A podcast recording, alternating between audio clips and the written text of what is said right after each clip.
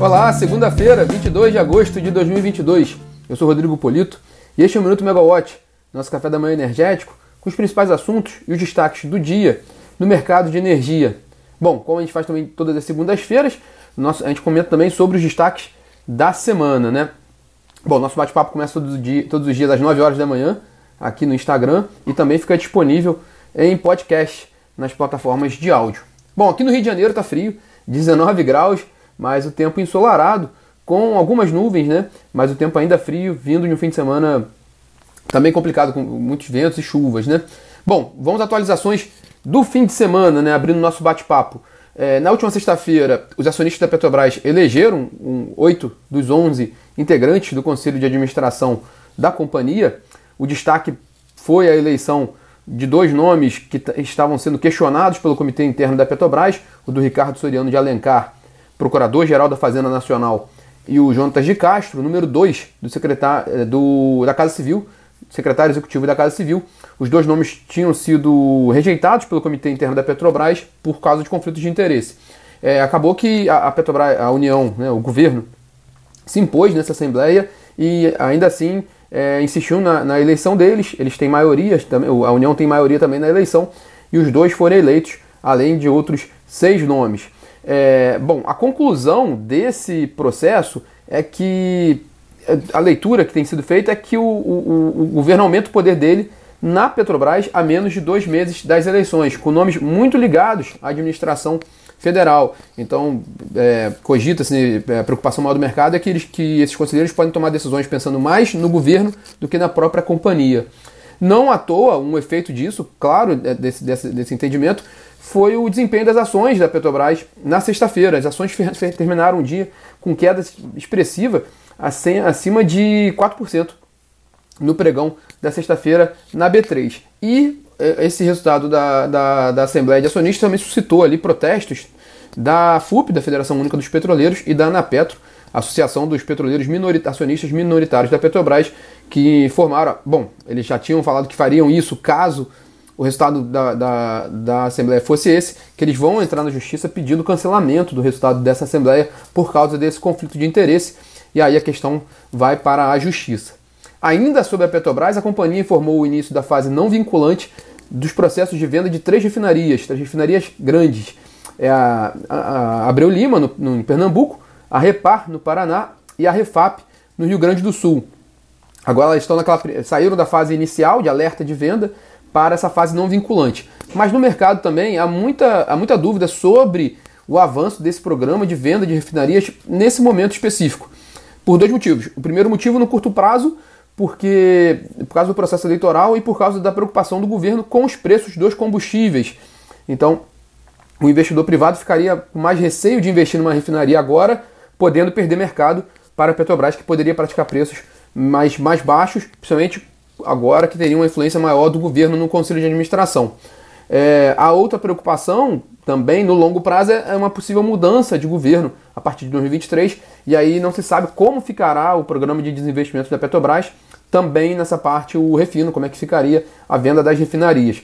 Lembrando que a Petrobras tem um pacote de venda de oito refinarias, uma já foi concluída, a, a Landulfo Alves na Bahia, foi vendida para o grupo Mumbadala, para o fundo Mumbadala, e outras três Outras três refinarias já tiveram o, o processo é, anunciado, né, um resultado do, do, do, processo de venda, mas ainda não teve a, a conclusão da venda das refinarias. No caso é a Reman, em, no Amazonas, a Lubinor no, no Ceará e a Six no Paraná.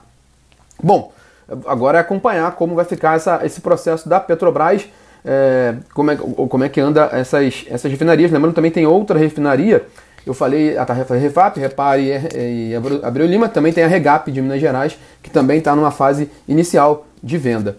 Bom, na área de energia também o destaque do fim de semana foi a, a revisão pelo Operador Nacional do Sistema Elétrico da previsão de carga para o mês de agosto. O ONS reduziu. Bom, o ONS já estava prevendo uma queda de 0,5% da carga em agosto em relação a agosto do ano passado, passou a prever agora uma queda de 1,4% da carga nessa revisão semanal do Programa Mensal de Operação de agosto. É, bom, traz uma certa sinalização ali do que o operador está vendo com relação ao mês de agosto e já uns primeiros sinais ali do que a gente pode esperar para o mês de setembro, já que nessa semana, a gente vai comentar um pouco aqui, é, é o dia da. vai haver a reunião do PMO, Programa Mensal de Operação, em que o INS vai trazer os primeiros dados referentes ao mês de setembro, né? As primeiras previsões. E outro dado interessante, outra informação interessante que saiu no fim de semana foi da Argus Media, trazendo uma reportagem informando que o governo estuda retomar o horário de verão. É, de acordo com a reportagem, isso se deve porque por causa da expansão da geração distribuída e ela estaria mudando a curva de demanda novamente e tornando a, o horário de verão novamente relevante. Relevante. E, bom, nós procuramos o Ministério de Minas e Energia, que se posicionou de uma forma protocolar informando que realiza constantemente a avaliação técnica das melhores medidas disponíveis de acordo com o contexto energético vigente, a fim de manter a segurança energética e a modicidade tarifária. Lembrando que o fim do horário de verão foi uma das primeiras medidas que o presidente Jair Bolsonaro tomou na área de energia desde que ele assumiu o cargo em 2019. É, bom, e a Abrace, a Associação Brasileira dos Grandes Consumidores de Energia e Consumidores Livres, encaminhou um estudo para os presidenciáveis, para os candidatos à presidência, né, com medidas para aumentar a eficiência nos mercados de energia elétrica e gás natural. De acordo com a Abrace, essas medidas podem resultar numa redução da ordem de 100 bilhões de reais da conta de energia dos consumidores brasileiros. Proposta entregue para os candidatos e agora acompanhar, né, ver como os candidatos vão se posicionar durante a campanha com relação ao setor de energia, até porque, de fato, o aumento da, do custo da energia foi um dos principais é, pontos do, dos últimos dois anos no setor de energia, ainda mais com a crise hídrica do ano passado, a bandeira, a bandeira escassez hídrica, né, que incomodou bastante o consumidor brasileiro. Esse é um tema muito sensível no processo eleitoral desse ano. E vamos para hoje. Hoje a agenda está um pouco mais vazia. O destaque são dois destaques, né? O primeiro é o Congresso Brasileiro das Mulheres da Energia, que ocorre hoje em São Paulo e que tem como principal objetivo discutir a realidade feminina dentro da área corporativa e principalmente na área de energia. O evento terá participação de várias mulheres em cargos relevantes e de tomadas de decisão no setor elétrico.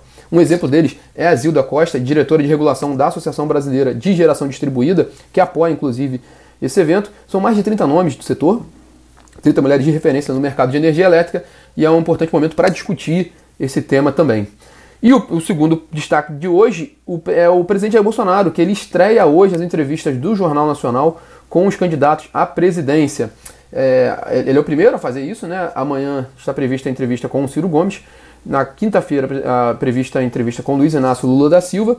E na sexta-feira, com a Simone Tebet. Um importante momento ali para, para debater propostas, em que pese que é, é, o setor de energia às vezes nem é tão contemplado ali naquela discussão, né? até por ser um, um tempo menor de entrevista mas o setor de energia ele, ele demandou muita atenção nos, nos, últimos dois anos, a gente comentou aqui, tanto quanto em relação com custo de energia, quanto com abastecimento. Então é possível que os candidatos batam nessa tecla também nessas entrevistas. E vamos para a agenda da semana. Na terça-feira, amanhã, tem a reunião da diretoria da ANEEL, reunião ordinária, com alguns temas importantes, a, a homologação do resultado do primeiro leilão de linha de transmissão deste ano, a revisão tarifária extraordinária da Equatorial Alagoas, e os reajustes tarifários da Electro, Energisa Paraíba e Equatorial Maranhão. Electro, distribuidora do grupo Neoenergia. É, aqui na Megawatt, amanhã nós temos um webinar muito importante às 5 horas da tarde sobre os efeitos da micro e mini geração distribuída nos preços de energia.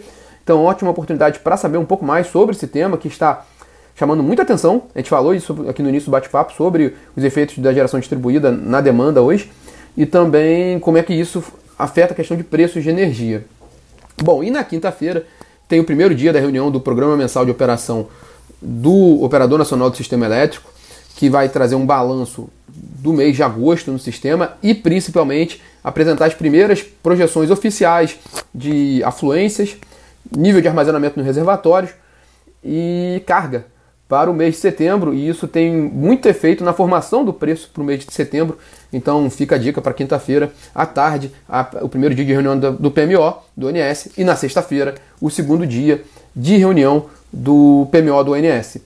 Para ficar de olho nessa semana, três pontos. O, o primeiro, o que vem dessa, dessas decisões da ANEEL de revisão tarifária extraordinária da Equatorial Alagoas e da, dos reajustes tarifários, já num novo cenário ali com, com é, créditos né, de ICMS para os consumidores, com, com redução do percentual de ICMS na tarifa Enfim, vamos ver como é que a ANEL se posiciona amanhã e também trazendo sinais para o que vem pela frente. O segundo ponto é a reunião do PMO do ONS, trazendo ali condições de abastecimento e de preços de energia.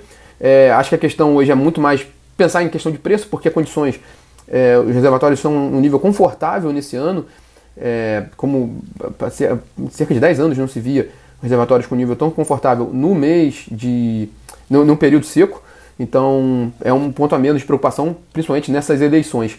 É, e a campanha eleitoral, né, outro ponto importante nessa semana, além dessas entrevistas no Jornal Nacional, a gente acabou de mencionar o estudo da Abrace, então é um período ali de muita discussão de propostas de melhorias para os mercados, inclusive de energia elétrica e petróleo e gás. Bom, pessoal, esses são os destaques dessa segunda-feira e dessa semana. Vocês continuam acompanhando conosco, tanto na plataforma megawatt.energy, quanto no aplicativo que vocês podem baixar no celular. E nos vemos aqui amanhã também, às 9 horas da manhã. Tchau, tchau.